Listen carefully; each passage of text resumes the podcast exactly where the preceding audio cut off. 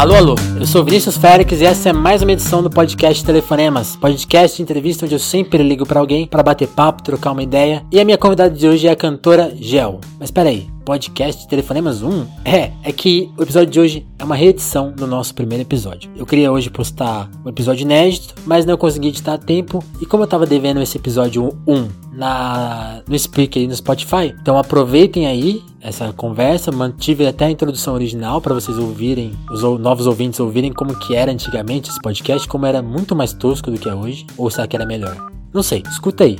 Então mantive isso e depois tem o papo né, com a Gel, que é bem legal, a cantora Gel, que faz pop triste. Conheçam a Gel e vamos direto pro episódio então. É, antes do papo, eu te lembro que o Telefonemas conta com seu compartilhamento nas redes sociais. Compartilha esse episódio com seus amigos, compartilha os episódios anteriores, é, faz posta lá em todas as suas redes sociais, ajuda a gente. É, com seu compartilhamento que a gente chega para mais ouvintes. E também participa do podcast, escreve pra gente no Twitter na hashtag Telefonemas ou pelo e-mail telefonemaspodcast.gmail.com. Manda seu textão, manda sua pergunta, manda sua sugestão de pauta, participe, certo? Então vamos pro papo com vocês. A minha introdução do primeiro episódio e a minha entrevista com a Gel. Com vocês então, Gel. Bom, eu sempre quis fazer um podcast. Hoje eu experimentei aqui pela primeira vez uma tentativa disso. Eu conversei com a Gel, uma cantora santista que faz pop triste. Esse é o estilo dela. Se você ouvir o EP dela Salva Vidas, você vai entender do que eu tô falando. Ela tem inspiração na Marina Lima, na Rita Lee, na Lana Del Rey. Então ela faz esse tipo de som. E a gente trocou uma ideia de 40 minutos e virou esse primeiro podcast, essa primeira entrevista captação do áudio não é das melhores. Eu também não sei muito como entrevistar uma pessoa pro áudio. Eu tenho o costume de entrevistar e depois colocar no papel ou na internet. Então, o ritmo, obviamente, não é dos melhores, mas eu acho que a gente precisa tentar, né, uma vez. E tá aí.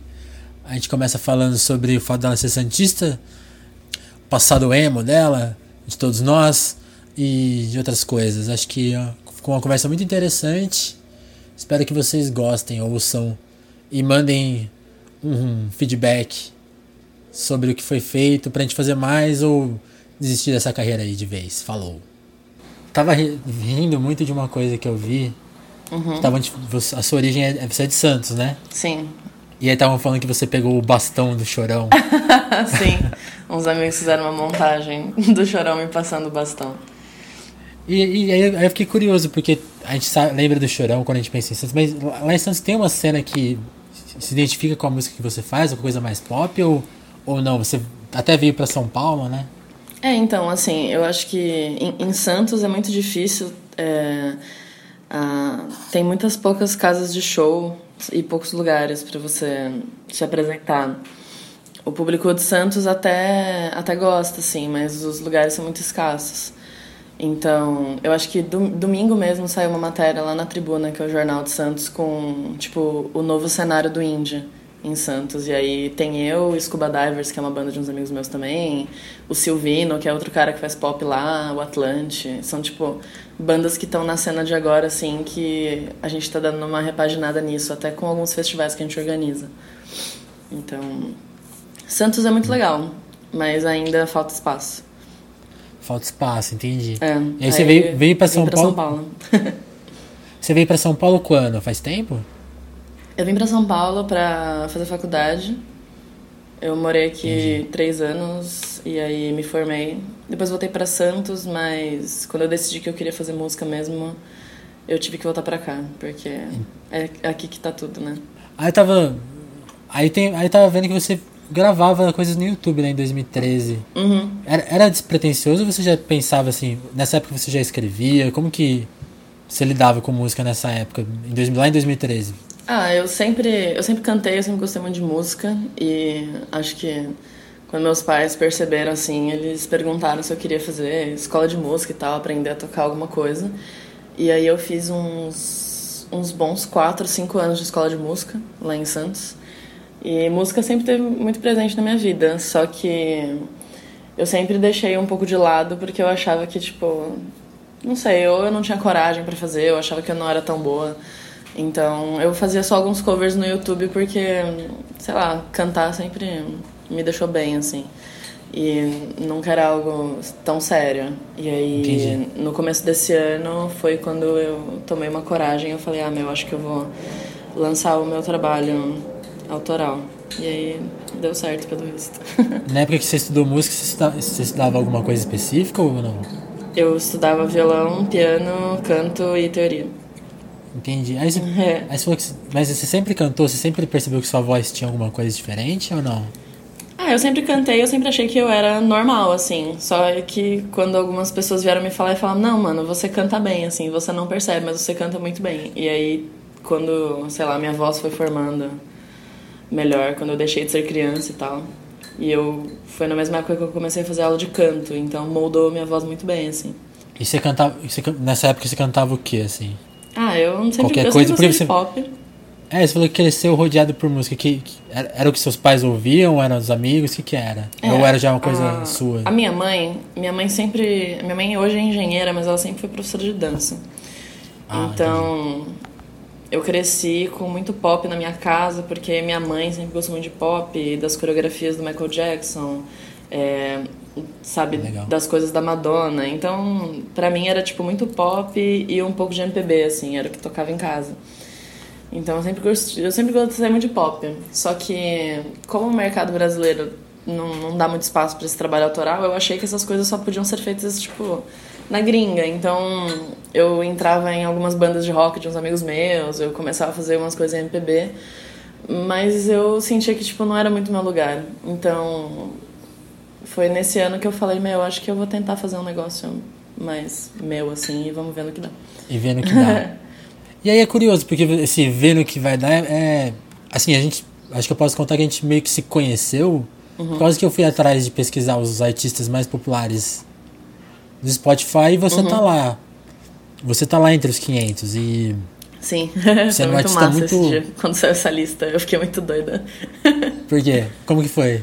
ah, eu fiquei uma feliz, né? Porque, sei lá, eu vi, eu vi que tinha vários vários ouvintes mensais e eu já tava super feliz, mas eu não imaginava que eu era uma das 500 mais ouvidas, assim. E aí agora eu uso muito de carteirada, assim. Criei um Tipo- álibi pra você se vender. Oi? Criei um jeito de você se vender agora. É, não, agora, tipo, eu tô no almoço de família, e aí, ah, e aí, Giovana, tá dando certo esse negócio da música? Eu falei, meu, você não sabe Opa, o que você tá 500. falando, entendeu? Você é uma das 500 500 artistas mais. mais ouvidas do Spotify. E aí, aí virou a piada em casa também, assim. E você não tinha ideia mesmo, assim, tipo, você não. Vocês não acompanham? assim, eu, eu fiquei, eu fiquei- quando eu fiz a lista, eu fiquei muito curioso. Será que os artistas têm ideia de quão populares eles são? Será que eles recebem relatórios? Não?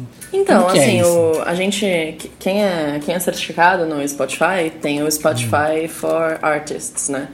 E Hum. A é gente entra nessa plataforma e a gente consegue ver em quais playlists a gente, ah, em quais playlists a gente entrou, a gente consegue ver quantos streams teve, a gente consegue ver todos os dados. Só que, tipo, é, a gente não vê um, um ranking brasileiro, né? Tanto que você mesmo Não falou tem. que você fez na raça, né? É, foi, foi uma. Porque- Ainda tá sendo, né? Esse mês eu atualizei pela segunda vez, então, tipo, eu achei uns 30 artistas que não estavam lá, Uhum. assim. Então, em- empurrou e então. subiu muita gente. Você, eu não sei se você continua entre os 500 agora, depois a gente vai ter que ver. Jesus Mas eu amado, acredito, será? eu acredito que sim, porque você tem mais de 100 mil. Quem tem mais de 100 mil tá, tá É. bem na fita. Sim, sim. e aí é isso. Mas assim, de ter noção de ser um dos 500 e tal, eu não tinha né? nenhuma. Então foi muito massa ver isso. Então você, sim, acho que com essa ferramenta você conseguiu ver, porque eu queria muito falar de Cetim, né? Que é o seu Uhum. grande hit do Spotify. Sim.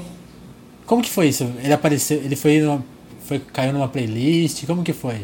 É, o Cetim era uma música. Não, olha como as coisas são. Eu nem ia lançar essa música porque eu lancei tipo Rádio Amor, depois eu lancei Nunca Sua. E aí eu comecei a trabalhar no meu EP. No EP. E aí, Cetim ficou meio assim. Eu, eu ia lançar, mas aí no meio do caminho eu falei: ah, meu, acho que eu não vou lançar porque eu lanço direto o EP. Só que, apesar dela não ter saído no Spotify, a gente já tocava ela ao vivo.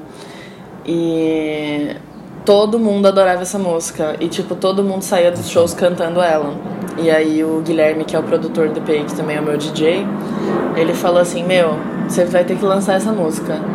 Aí eu falei, ah, mano, então tá bom. Aí eu fui lá no Casa 1, gravei com o Léo, e aí hum, eu lancei ela super despretensiosa, assim, sabe? Tipo, eu lancei ela muito pensando, ah, vai ser só um single legal pra galera ouvir enquanto espera pelo EP. Só que essa música entrou na playlist Pop Brasil. E essa playlist é muito grande e tem tipo Ludmilla, Anitta, entendeu? E como ela tem uma pegada um pouquinho mais, é, sei lá, sexy, sensual e dançante, a galera gostou muito. E aí quando eu fui ver, tinha tipo 600, muitos né? streams na música. Muitos. E aí eu fiquei super feliz, né? Mas era uma música que eu nem ia lançar. Então isso que eu acho legal, porque aí você tava, justamente estava contando sobre no começo do ano ter decidido se lançar. Uhum. Você produz sozinha? Você achou parceiros aqui em São Paulo? Como que como você foi moldando esse começo de ano para decidir gravar? Você encontrou gente que para produzir o seu som do jeito que você queria? Você tava, você já tinha pegado as mães de fazer? Como que uhum. como que foi esse começo de ano para fazer as músicas e do jeito que você queria? Um, foi um processo diferente. Os singles que eu lancei, tipo de Tipo Errado de Amor até Cetim, foi um processo diferente do EP agora. Um, eu, Vamos explica eu, cada um assim. É, não, assim, eu acho que eu resolvi hum, eu comecei a ter um olhar diferente quando o Aquino, que é um amigo meu que é rapper, me chamou para fazer um refrão numa música dele. Até então eu nunca tinha entrado no estúdio e eu tipo tinha deixado música 100% pro segundo plano. E aí quando ele me chamou, ah. eu fui pro estúdio e foi super legal. Isso foi ano passado, né? Isso foi ano passado. E aí foi aí que eu percebi, eu falei, meu, essa galera do. Eu, eu gosto muito de rap também. E aí eu vi, meu, essa galera do ligado. rap tá fazendo um, um trabalho muito legal. Eles conseguem fazer as coisas muito independentes e as coisas realmente viram. E aí eu pensei, e se eu conseguisse fazer isso, né, com alguma coisa um pouco mais pop?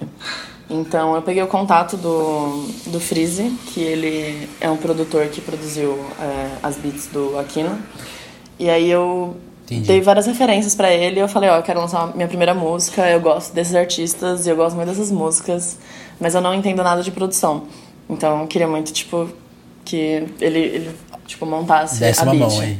aí ele fez a de Desperrado de Amor e ele também fez a de Nunca Sua e Cetim. E aí foi o Freeze e o Aquino e o pessoal do estúdio Casal 1, que, tipo, super, foi muito legal comigo. E aí eu lancei esses três singles. Um, e aí, tipo, depois dos singles, eu falei, meu, eu preciso fazer algo que seja mais a minha cara, porque eu simplesmente mando algumas referências e o produtor tá fazendo o trabalho dele, mas eu queria muito estar envolvida, até porque, tipo, eu entendo de música, sabe? Eu gosto de estar Sim. no processo de composição e no processo E as composições de... são suas, né? Tipo, o beat é dele, mas a música, você mandou toda a ideia de música para ele já. Né? Sim, então, tipo, a letra eu gosto. A tipo, versão básica, né, da música. A letra toda eu escrevo, a melodia inteira eu componho, Isso. as harmonias também. Então, eu queria estar mais próxima desse processo de produção. Aí eu fiz alguns cursos de produção, de Ableton Live, aprendi a mexer no Logic. E, eu, e aí eu conheci o Guilherme no Twitter. Quem que é o Guilherme? Guilherme? É o produtor do EP. e ele... Eles conheceram no Twitter? Conheci ele no Twitter. ele fez um remix de Tipo de Amor e aí eu achei muito, muito foda. E aí eu falei, meu, você não quer produzir uma música minha? Opa. E aí eu mandei uma música meia pronta para ele já, que era Satélite. E aí a gente começou a fazer e no meio do caminho eu falei, meu, vamos fazer um EP inteiro, só só música sua, produzida por você, na verdade produzida por nós dois, né? Que o processo foi inteiro a gente. Em parceria. E aí fechamos, assim. Todas as pessoas que participaram desse EP eu conheci na internet. Todas. então, muito doido, é, né? Você é, você é twitteira, né? Você eu gosta sou, muito. Eu sou twitteira. Desde quando? Eu queria muito falar da da sua assim, do seu passado assim porque eu tava lendo coisas né tipo aí você, ah minha adolescência é emo uhum. não sei o que eu queria que você me contasse muito isso sobre, sobre essa época aí ah, eu gostava, eu era muito. Eu, eu, gostava muito de. Eu ainda gosto de emo, ainda sou emo. Ainda sabe, gosta, assim, né? Tipo, é, você não... gostou do. Eu tava vendo que você gostou do disco novo do Brand New, eu falei, ó. é tá verdade. aí, ó. Melhor disco do ano, hein? É bem bom. Eu. Ah, eu sempre gostei, né, de emo e eu gosto muito de emo. Eu sou muito fã de Fresno, eu sou tipo fã de carteirinha do Lucas. Eu, acho eu vi que, que, você queria que o Lucas ouvisse o EP, né? Nossa, eu queria muito que ele ouvisse, porque eu sei que o Lucas tá Quem envolvido sabe? com várias coisas, projetos eletrônicos também e tal. Eu queria que ele ouvisse, sim, eu ia me sentir muito realizada. Ele lançou, né, um disco pop com a Karen Jones, né? É, ele tinha aquele projeto Sir Sir dele, né? Tipo, vários eletrônicos não, e aí ele lançou esse com a mulher dele. É... Ah, eu gosto muito do desse hardcore mais melódico, né? Eu não gosto tanto de rock, mas essa, essa vertente, assim, eu gosto bastante. E... Ah, me inspira muito, assim, em letra, em melodia. Acho que, apesar de ser pop, tem muitas influências de muitos lugares. Entendi. E aí, é legal, eu tava vendo assim, você já tá fazendo shows, né, com as músicas novas e... Uhum. Como que você montou essa banda? Porque eu, tá, eu até queria eu fui ver o repertório, acho que do Breve. Você tá tocando Radiohead, Daft, Punk, tem isso? Sim, é, a gente.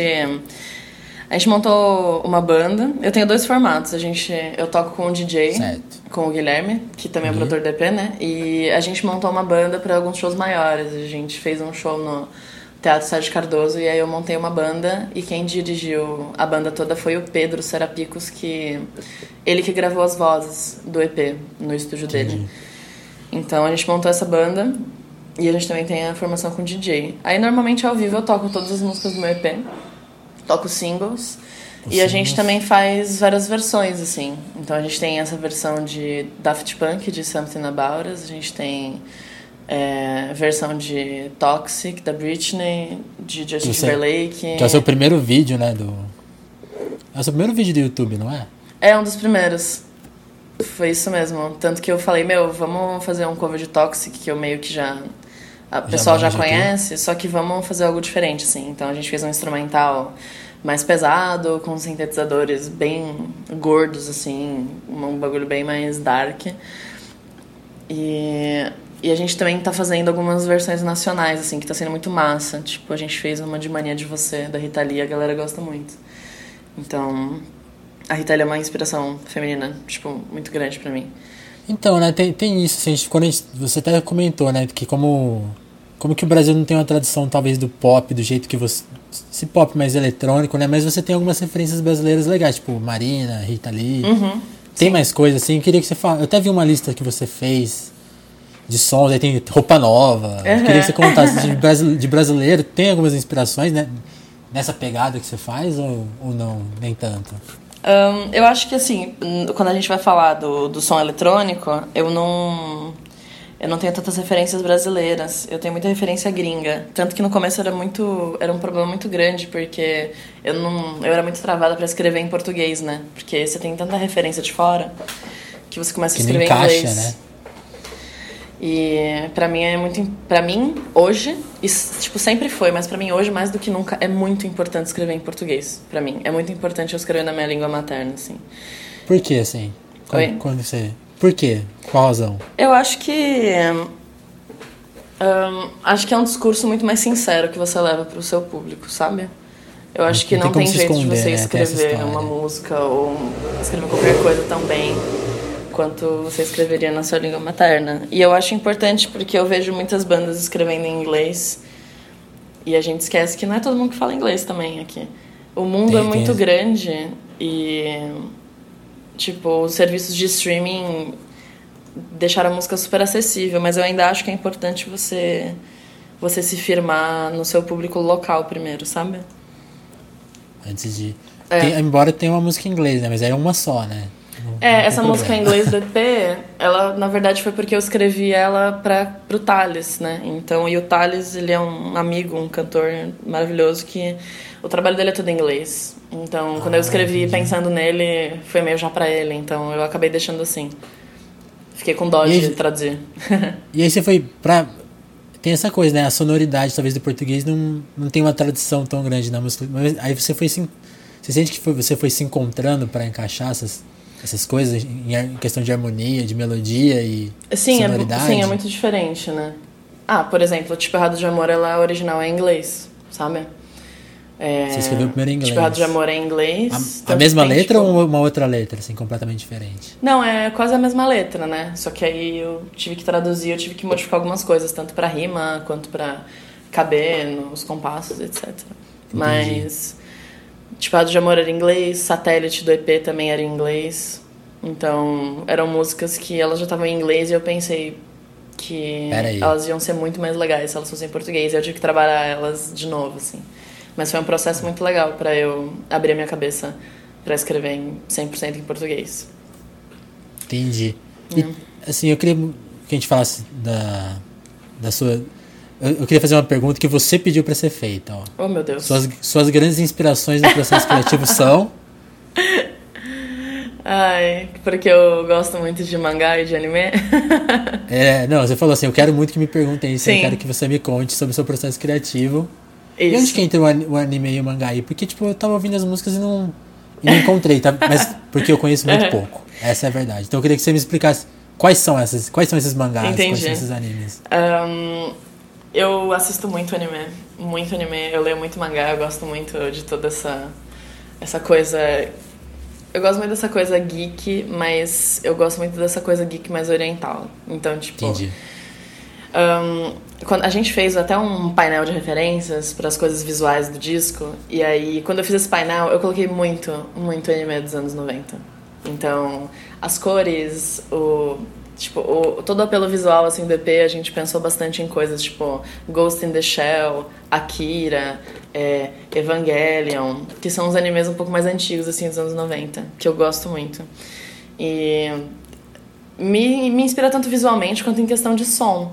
Então, e também por causa das letras, assim. Eu acho que essa coisa de criar imagens, né? Tipo, ahn, sei lá, mesmo em Cetim, que é uma música mais comercial, né? Tipo, só um cigarro na sala de estar. É tipo, eu trago imagens, sabe? E isso é, um, isso é uma coisa bem, bem de Montar mangá uma também cena, né?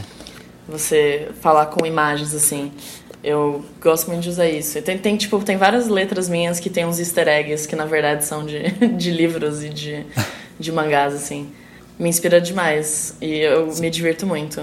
Re- Revela um, revela um easter egg aí. Ai, deixa eu ver. Ah, eu acho que em satélite, quando. Eu falo muito de flores nas músicas, né? E, tipo, isso é um negócio meu que vem de um livro que eu gosto muito chamado A Espuma dos Dias, que é do Boris Vian, que conta a história de uma moça que cresce uma, uma flor no pulmão dela e ele tem que comprar várias flores pra flor dentro do pulmão dela não crescer, porque se a flor desabrochar, ela morre, assim. É um bagulho bem surrealista, mas eu falo muito de flores porque ele é um cara que me inspira muito. Ahn, deixa eu ver. Tô pensando aqui em algumas coisas, mas, tipo, com certeza, no meio das letras, eu, aliás, acho que vou fazer no Genius, vou começar a colocar uns... vou no Genius Marcar colocar ali. as inspirações das letras. Eu até fui pesquisar, achei, será que ela já colocou alguma coisa? Que aí eu tenho- vou perguntar, mas ainda não tinha nada. Não, vou, Não acho que eu vou isso. começar a colocar. Boys Me tá E- cheio de easter egg. Cheio de easter egg. Ainda Qual, mais porque ela é em inglês. Então eu falei, meu, eu vou por vários easter egg. Ah. que a galera também não vai entender direito, mas vai ser da hora. Então fica aí, depois as pessoas procurem, Sim, te chamem no Twitter pra tirar dúvida. pode chamar. Eu gosto muito. Mas uma coisa que eu senti, assim, que de, de vendo a repercussão do EP, é que Mandíbula é que acho que tá mais mexendo com as pessoas. Você concorda ou não? Eu concordo, até porque ela é a que mais mexe comigo também. É, a Mandíbula, ela foi a última música que a gente fez. E ela é a última música do EP. E ela é tipo. Ela é o final, assim. O EP. Eu queria muito ter experimentado mais coisas, colocado mais faixas. Mas, assim, a história que eu criei tá, ficou muito bem contada, só em cinco, cinco músicas, né? E Mandíbula sendo a final, ela mexe muito comigo. Porque ela é um final mais denso, ela é um final forte, ela é um final, tipo, você toma um, um soco na cara, assim. E cantar ela ao vivo, ela também fecha o show, né? Então ela. Cantar ela ao vivo pra mim é sempre. É meio forte, assim. Eu sempre exorcizo alguma coisa quando eu canto Mandíbula ao vivo. Mas ela é muito meu xodó. Porque ela trouxe uma agressividade que eu queria muito trazer e eu não tava conseguindo ainda. E qual, qual que é a história dela, assim? Quando, quando que você escreveu ela? Ela é mais antiga, ela é mais nova? A, a ideia de Mandíbula veio uma vez. Essa história é, é bem engraçada. A ideia de fazer essa Conta aí. música era. Acho que foi uns dois anos atrás. Que hum, eu tava em São Paulo e eu vi um rapaz no metrô que ele parecia muito um, um, um rapaz que eu tive um relacionamento e Só que não parecia ele. A única parte que lembrava dele era a mandíbula dele, assim, sabe? Tipo, essa parte do rosto de baixo era igual a do, do cara que eu me relacionei. Só então, tipo, isso. eu fiquei com isso na cabeça e eu falei assim, nossa, meu, essa mandíbula tá me perseguindo, assim, sabe? E eu comecei a ver que muitos caras tinham uma mandíbula parecida com a dele. E aí eu comecei a ficar, tipo, reparando na mandíbula de todo mundo. Porque era um cara que eu gostava ainda, sabe? E aí eu fui pra casa e eu fiquei, meu, tipo. Que ele tava te perseguindo. Eu falei, meu, eu estou amaldiçoada por uma mandíbula. Eu preciso escrever sobre isso pra, tipo. Eu preciso fazer alguma coisa sobre isso. E aí eu escrevi, tipo, sei lá, algumas frases, um poema. Minhas músicas começam muito com poemas curtos e pequenos, e aí eu vou destrinchando elas, né? Então. É verdade. Sempre, sempre o primeiro verso parece uma coisa anterior e aí que vai desdo- desdobrando em. É, a, a, a ideia maior de mandíbula era a mandíbula. Eu queria escrever sobre a mandíbula e todo esse sentimento que trazia. Tanto que a música inteira, é você você volta atrás, eu não quero mais, porque era uma pessoa que voltava pra minha vida e depois ia embora, e eu não sabia mais como puxar ela de volta. Então, fui destrinchando isso. E aí, mandíbula é o meu xodozinho, assim. Mas todas elas são meus xodós. Eu escrevi elas com muito amor. Mas é legal, né? Porque o EP tem mesmo essa característica, assim, são, tem, tem faixas mais curtas e, e como é curto. Parece que leva, assim. né? Você, foi pensando. Você tá- já, meio que falou isso, mas eu queria que você contasse mais sobre isso. De, de levar pra música mais forte, né? Sim. De, uhum. de criar uma narrativa ali. É, na verdade, você, pensou, sim. você teve que pensar muito na track, você foi mexendo muito na, na ordem das músicas. Então, foi um processo muito doido, porque eu nunca tinha feito um trabalho em sequência, né? Eu sempre lancei singles. E aí, quando eu parei eu pensei, eu falei, meu, eu preciso de um trabalho contínuo, né? Eu quero contar uma história e eu quero ter um, um cartão de visita legal, eu quero que as pessoas me conheçam, né? Porque todas essas histórias são minhas. Então, eu comecei a escrever e a pegar músicas que trouxessem isso. E no final das contas, eu não parei para pensar na ordem. E eu nem tinha o nome do, do EP, eu não, eu não, não tinha muito isso definido, eu só fui começando a mexer nas músicas que eu já tinha escrito. E quando eu parei, no, tipo, quando o processo de composição deu uma Acabou. parada e eu bati o olho nas músicas e eu vi uma tracklist, eu comecei a parar e pensar, tipo, tá, como eu vou contar essa história? Eu vi que meio que já estava pronto. E eu não percebi, assim. Então, desde Salva Vidas, que era a primeira faixa, até Mandíbula, eu percebi que contava exatamente a história que eu queria contar. É, Salva Vidas. É, o o nome do EP é Salva Vidas e, tipo, eu também não sabia qual seria o nome do EP, mas eu acho que ele resume tudo, assim. Porque da primeira até a quinta faixa é uma história e aí a mandíbula acaba e volta pra Salva Vidas de novo, sabe? É uma história que não termina também. Ela é um ciclo que fica rodando. É, foi muito doido. Eu, eu tô muito afim de fazer um álbum grande ano que vem, pra ver como eu exploro isso. Você já tem material assim ou não? Eu tô começando a escrever agora já. Na verdade, eu tava me segurando muito pra não escrever nada, pra entrar 100% nessa vibe do Salva Vidas. Só que compor pra mim é muito importante. E aí, tipo, eu virei pro Guilherme esses dias e falei: Meu, vamos começar a fazer umas músicas aí. E aí eu já tô, sei lá, tô escrevendo algumas coisas. E eu estou muito animada pra testar muitas coisas ano que vem. Eu queria, eu queria que depois a gente falasse de mais letras, eu queria até de salvar vidas, mas antes eu queria Uhum. te perguntar como que, como que tá sendo essa experiência, porque você. É uma coisa que a gente tava falando um pouquinho antes, antes de Uhum. decidir começar a trabalhar no disco esse ano, investir na sua carreira de cantora, de música, de. Se, Uhum. se, propor- se pôr como artista né, no mundo. Sim. Como que tá sendo essa fase de lançar, assim, como você tá, já tá fazendo show, essa, até questão de grana, de, Uhum. de trabalho, como que tá sendo essa sua fase? Agora o disco tá, tá, na, tá pronto, tá lançado, e de fazer shows, como que tá sendo essa, esse momento? Tá sendo muito massa. Eu não achei que eu ia conseguir fazer isso, mas eu vim pra São Paulo meio na cara e na coragem, assim. E eu simplesmente virei pros meus pais, né? Eu tava morando com os meus pais lá em Santos. E eu falei, meu, eu vou seguir meu sonho aí, eu vou tentar fazer isso, eu tô jovem ainda, eu acho que vale a pena tentar, eu tô indo pra São Paulo. Se der tudo errado, eu volto. Aí eu falei assim, ia ser muito legal se vocês me apoiassem, me dessem uma ajuda, mas se vocês não quiserem, eu tô indo do mesmo jeito. E aí, eles apoiaram? Aí eu vim, meus pais, eles eles ficaram preocupados, mas eu acho que hoje, quando eles veem o trabalho todo feito e as coisas que eu ando fazendo, eles estão bem, bem felizes, assim. Eu vivo 100% de música hoje, eu tenho esse meu trabalho autoral e eu tenho uma outra banda também de, de evento, de casamento, que a gente acaba fazendo para ganhar mais uma grana. Tenho o dinheiro do Spotify também, que ele cai pingado, mas é um dinheiro que ajuda. Um, e eu trabalho numa produtora também. Eu faço produção de shows e tudo mais. Então eu tô bem no, querendo ou não, eu tô no meio de tudo assim. Então tá sendo bem legal para mim. Um monte de coisa ao mesmo tempo pra virar, né? É, eu acho que o, o, o, foco é o meu trabalho autoral, mas de resto eu faço com muito carinho, assim, porque são coisas que eu gosto muito e com pessoas maravilhosas. Tá tudo no mesmo universo, né? É, então, acho que era, é, é isso que importa, né? Você tá no meio que você quer. Agora voltando a falar de letras, eu queria, por exemplo, Salva Vidas, que abre o disco. Uhum. Eu, fiquei, eu tava ouvindo e pensando se era.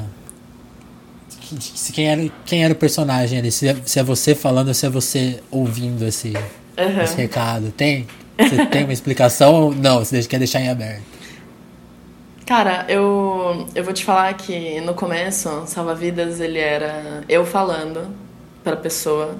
O personagem principal era eu falando. Eu não sou seu salva-vidas, mas eu acho que foi até ontem que até on, não, tipo, até ontem eu tive uma conversa com um amigo meu e eu percebi que pode ser dos dois lados. Eu acabei escrevendo essa letra dos dois lados e eu não tinha percebido. Então acho que pode ser tanto um quanto o outro, sabe? Não, não, pior que eu tive assim a mesma sensação. Eu vi, eu vi no, no dia que você tava comentou até comigo assim, ah, você já ouviu? E aí eu fui ouvir e fiquei, ah, ok, isso aqui é ela falando com, com alguém. Uhum. E aí eu fui ouvir hoje de, de novo e acho que ontem à noite estava ouvindo de novo e falei, não, pode muito bem ser ela escutando esse. É, então. pensando até nas outras canções. E...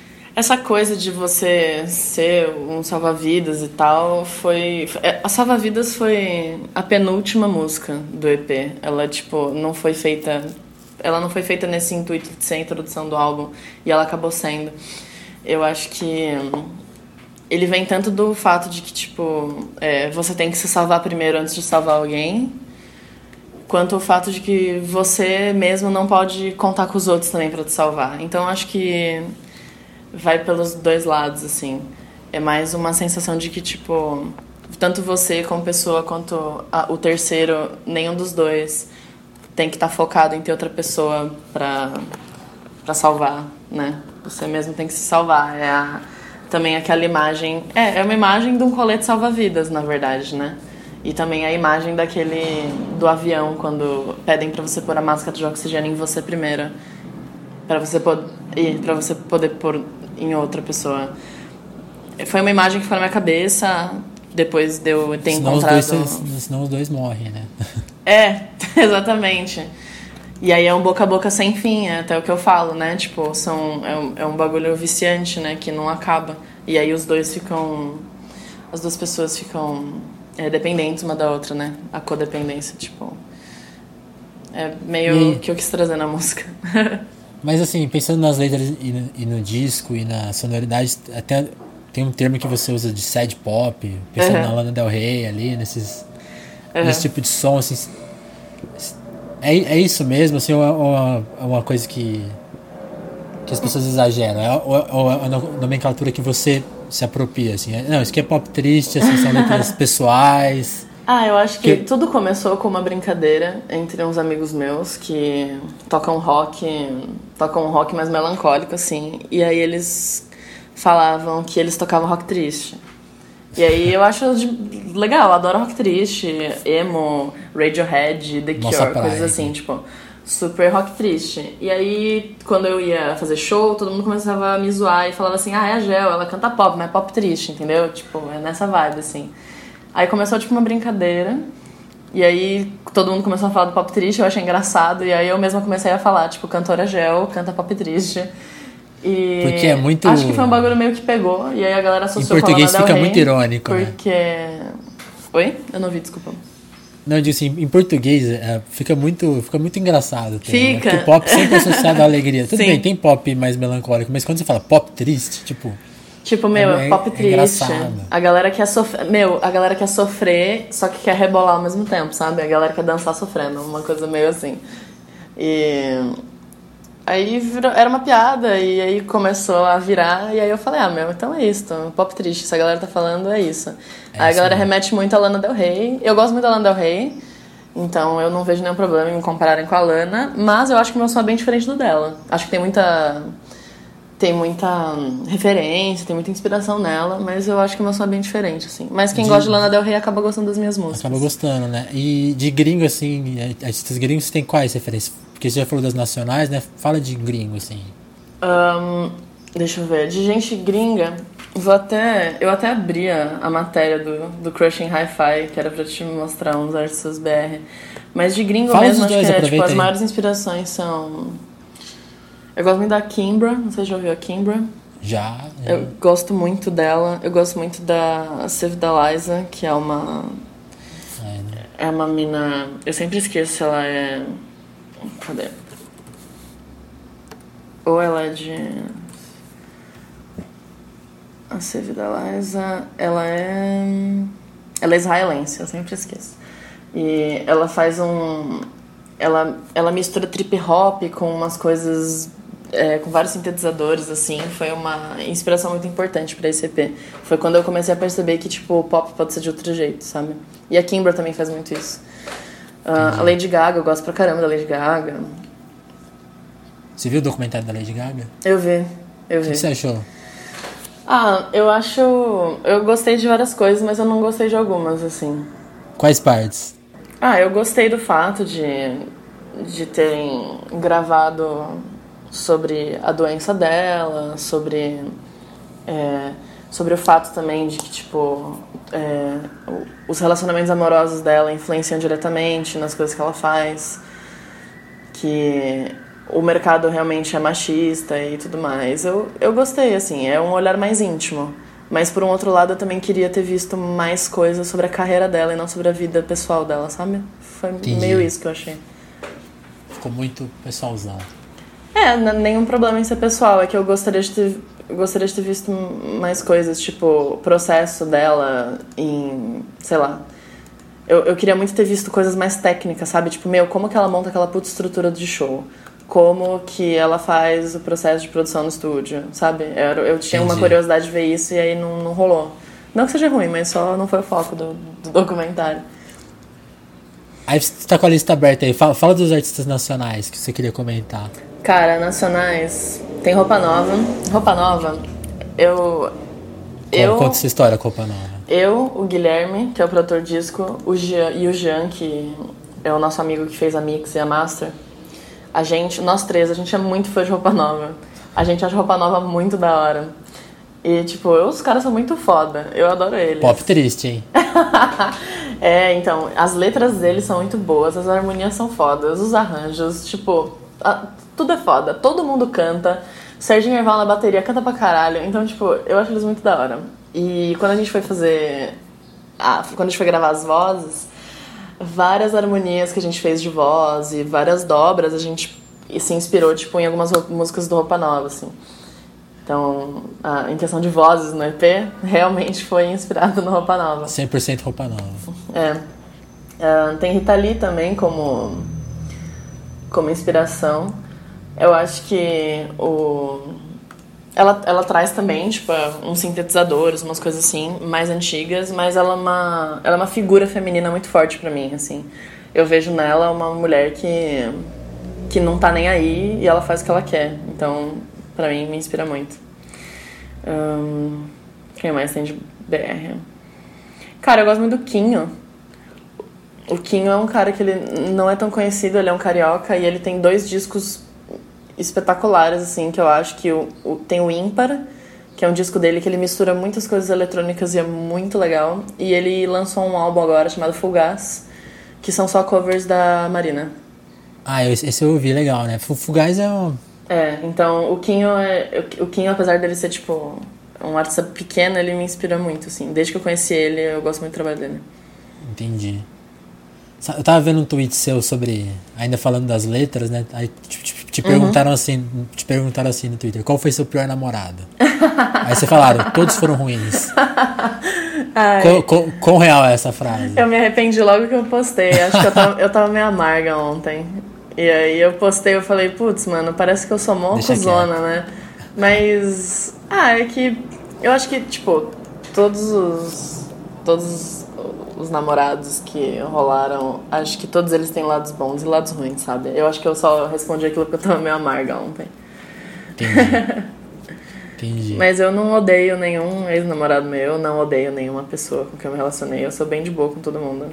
Mas as questões de relacionamentos, assim, nas músicas, por exemplo, uhum. satélite. Uhum. Quão de pessoal tem ali, ou quando, ou quando você fica, escreve assim, ah, vou, já vivi essas situações e vou viajar aqui, escrever, até fazer uma, uma parte de ficção, assim, como, como que é? Ah, eu acho que... que... Tipo, a cena de você ouvir Johnny Cash enquanto dirige, uhum. essas coisas. É tudo muito real, assim. É tudo muito meu e foram coisas que realmente aconteceram. E às vezes, às vezes não foi nem questão de... É, às vezes não é nem questão de um relacionamento amoroso, né? Várias, várias partes das letras são sobre amigos mesmo. Amigos que tinham, tipo, que era um relacionamento ruim, assim, que eram amigos que que era, era, uma, era uma situação, assim, ruim, né? Eu acho que todas as letras, elas não caem só para esse lado amoroso, elas também caem para qualquer tipo de relacionamento, tanto com família, com, com amigos. Satélite, por exemplo, é uma música que começou falando sobre realmente um, uma pessoa com quem eu me relacionei, mas no final das contas tem muitas partes da, da letra ali que fala sobre um tipo, um amigo meu que hoje em dia ele não, não é mais um amigo, sabe? Ele meio que sumiu, assim. E não tem problema nenhum, sabe? As pessoas, elas são... Acontece. Às vezes as pessoas são temporárias e não, não tem problema nisso, né? As pessoas vêm por um propósito. E elas vão embora quando elas têm que ir. Mas às vezes machuca, né? E aí eu escrevi sobre. Mas, tipo, todas as imagens são muito reais. Tipo, o Johnny Cash, enquanto eu dirijo, realmente era algo assim, porque é, a gente gostava muito de Johnny Cash. O vomitador pela sua calça jeans também é uma cena que aconteceu de tipo da pessoa chegar na minha casa muito bêbado e querer tipo declamar várias coisas e acabar passando mal nele mesmo, assim, sabe? Então, quase todas as imagens que estão aí são coisas que aconteceram e aí eu queria deixar elas um pouco mais cinematográficas para as pessoas entenderem. E você acha assim, que essas próximas composições vão nessa linha de vão continuar falando de relacionamentos ou você pensa em escrever, em abrir um leque assim maior? Que, de, o que, que anda te inspirando, assim? É, eu, eu senti falta de. Eu sinto, tipo, não que eu senti falta, né? Porque eu acho que o EP tá muito bem construído, mas eu queria muito ter feito algumas coisas um pouco mais dançantes, sabe?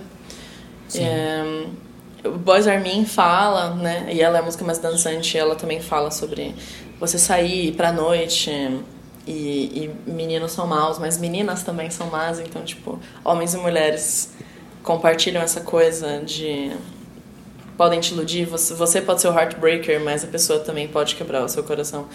E eu senti falta de coisas mais dançantes, coisas mais animadas, e eu quero muito trabalhar isso no meu próximo trabalho. Eu quero muito fazer um álbum ano que vem. E hum, acho que eu, eu conto experiências individuais minhas, assim. Então, eu não vou te dizer que eu não vou falar sobre relacionamento, porque talvez acabe falando, mas eu sempre gosto de falar de um jeito que abrange tudo, né? Tipo, é um relacionamento entre pessoas, não precisam ser, tipo, hum, tipo, não precisa, não precisa ser amoroso, né? Sim. E acho que pro álbum vocês podem esperar coisas um pouco mais dançantes e um pouco mais um pouquinho mais alegres, assim. Lógico que o meu fundo é sempre emo, né? Sempre fui emo. mas, Voltamos ao emo. Mas eu acho que eu vou explorar coisas um pouquinho mais, mais swingadas e dançantes, até porque eu amo disco e anos 80, então. Já, eu acho que a gente já falou quase tudo. A gente falou de emo, falou de pop triste, falou de. Sim. Do seu início, né? Tem, tem alguma coisa assim que você queria comentar? Alguma não, acho que bem... Agora tem os shows, né? Sim, tem como, os shows. Como que tá a sua programação é... de shows? Acho que... Deixa eu ver aqui. A gente tem... O próximo show que vai rolar é dia 3. Na verdade, vai rolar um show agora de 27, em São Bernardo. Depois vai ter um show dia 3 em, no Aurora, que é um estúdio aqui de São Paulo. E aí a gente tá negociando com com os lugares fora de São Paulo e a gente vai montar uma turnê. E aí, semana que vem, na próxima semana, a gente já deve anunciar, tipo, uma turnezinha nas, em algumas capitais aqui do Sudeste. Rio de Janeiro, BH, Curitiba. Entendi. Então agora o seu lance vai ser tocar e talvez ano que vem um disco novo. É, a programação é sair em turnê agora e, e depois começar já a pensar num, num álbum bem lindo pro ano que vem. então eu queria que você convidasse as pessoas para ouvirem o disco e também acho que qual é o melhor lugar para te encontrar? O Twitter, né? Sim. Um, então, galera, ouçam o EP, tá muito massa. Espero que vocês curtam. A sonoridade tá bem diferente das coisas que a gente ouve aqui no Brasil, mas espero que vocês se encantem com isso também. Pra me achar, vocês podem ir no meu Twitter, porque eu só falo besteira lá o dia inteiro. É arroba álcool em gel, né? Álcool em gel. Ou vocês podem, sei lá, me procurar nos outros lugares. Em todos os outros lugares é gel mesmo. Tipo, gel mesmo, tudo junto. Gel mesmo. E, e no Spotify, YouTube, em qualquer lugar. E eu sou muito Nessas, acessível, nas gosto plataformas de, de streaming. Hum. Nas plataformas de streaming está em todas, né? Não tem erro. Sim. Agora, Spotify, você, agora você está na página iTunes. certa do Spotify? Sim, tá tudo certo no Spotify. Spotify, Deezer, YouTube, uh, iTunes, Tidal. Acho que até no Tidal tá. Tidal, famoso, ninguém lembra. O famoso, o famoso, famigerado Tidal. eu cheguei a usar uma época, mas. Cara, eu nunca usei, eu tenho até vontade de usar, eu acho Era, o design é, muito é bonito. É bom. É bom. É bom, mas tipo. Não tem como ficar com três serviços de streaming pra ouvir um disco exclusivo lá. Né? Sim. Fazer o que, né? Já, é. eu queria te agradecer, é não sei se a gravação ficou boa. Vamos mas ver. eu queria te agradecer, tipo, por topar participar dessa primeira experiência aqui de gravar uma entrevista e lançar em formato de podcast. Não sei se vai funcionar ou não, mas queria te agradecer. Ah, obrigado a você. Obrigado. Também. Obrigado pela entrevista. Valeu. Obrigada.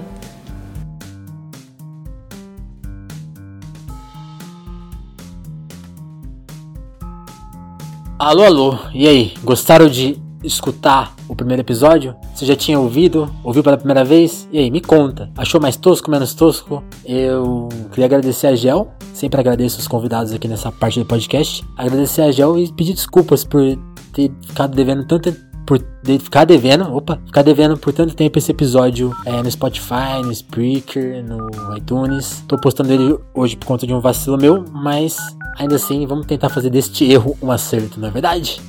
então é isso. É, nessa sessão a gente costuma mandar abraços para quem escreveu pra gente desde a, desde a edição anterior, mas hoje vou abrir uma exceção e mandar um abraço para o Jean Willis, que anunciou hoje que tá fora do Brasil e que não vai voltar, não vai assumir o mandato dele. E acho que fora o peso dessa decisão muito triste essa, mesmo que você não concordasse aí com as coisas que ele fazia ou sei lá o que, era um cara inteligente da nossa política, um cara que tá indo embora do nosso país por conta de ameaças à sua vida. E isso é muito grave e tudo indica que essa, essa atitude que ele teve que tomar foi celebrada por quem tá no poder hoje, né? Teve tweet do presidente, agora Enquanto eu gravo isso, ele já desmentiu, disse que estava falando sobre a viagem dele para Davos, mas acho que é muita coincidência, né? A pessoa postar uma celebração justo no, no momento do anúncio que o cara tá avisando que tá indo embora do país. É, acho que todo mundo entendeu o que, tava, que significou de fato a comemoração dele no Twitter, né? É um fato lamentável e eu espero que todas as pessoas que apoiam esse governo pode continuar apoiando, mas pelo menos repudiar uma celebração desse tipo. Eu acho absurdo. Então é isso. Um grande abraço pro Jean e para todos que ficaram aí sensibilizados com, esse, com essa notícia chocante do dia. Vamos seguir juntos e fortes, apesar dessas coisas que estão acontecendo. Certo? Então um abraço e até a próxima edição do Telefonemas.